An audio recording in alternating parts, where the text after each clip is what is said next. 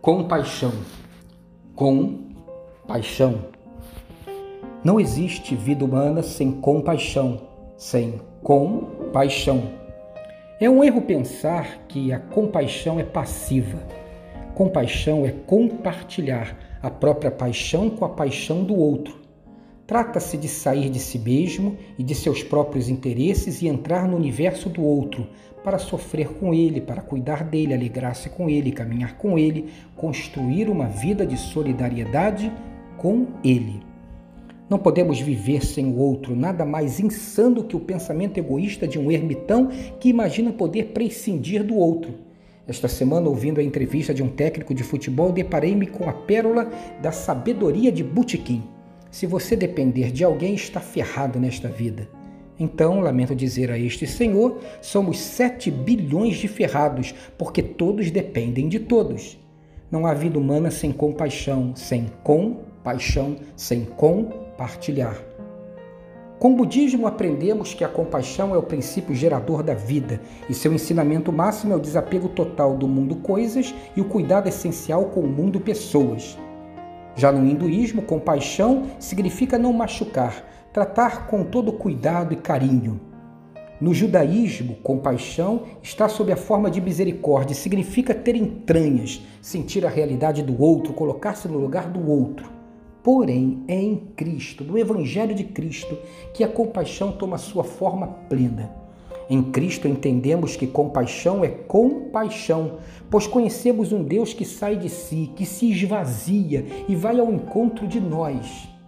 Um Deus que ali na última ceia despe o seu dorso, coloca-se de joelhos para nu lavar os pés descalços e feridos daqueles homens. Um Deus Pai que nos perdoa e nos acolhe como uma mãe. Um Deus com eterna compaixão isto que a parábola do filho pródigo nos ensina. A virada decisiva não está no retorno do filho para o pai, mas no voltar-se do pai para o filho, sem cobrança, sem castigos, sem queixas, só compaixão.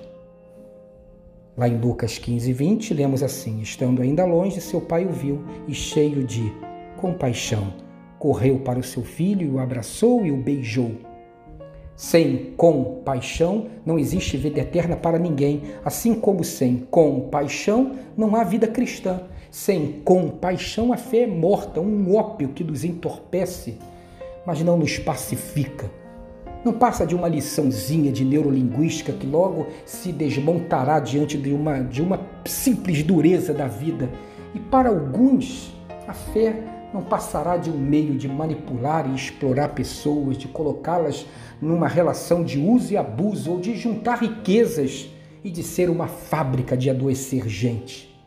Ao contrário, é na compaixão que o Evangelho revela toda a sua eternidade, grandeza e milagre.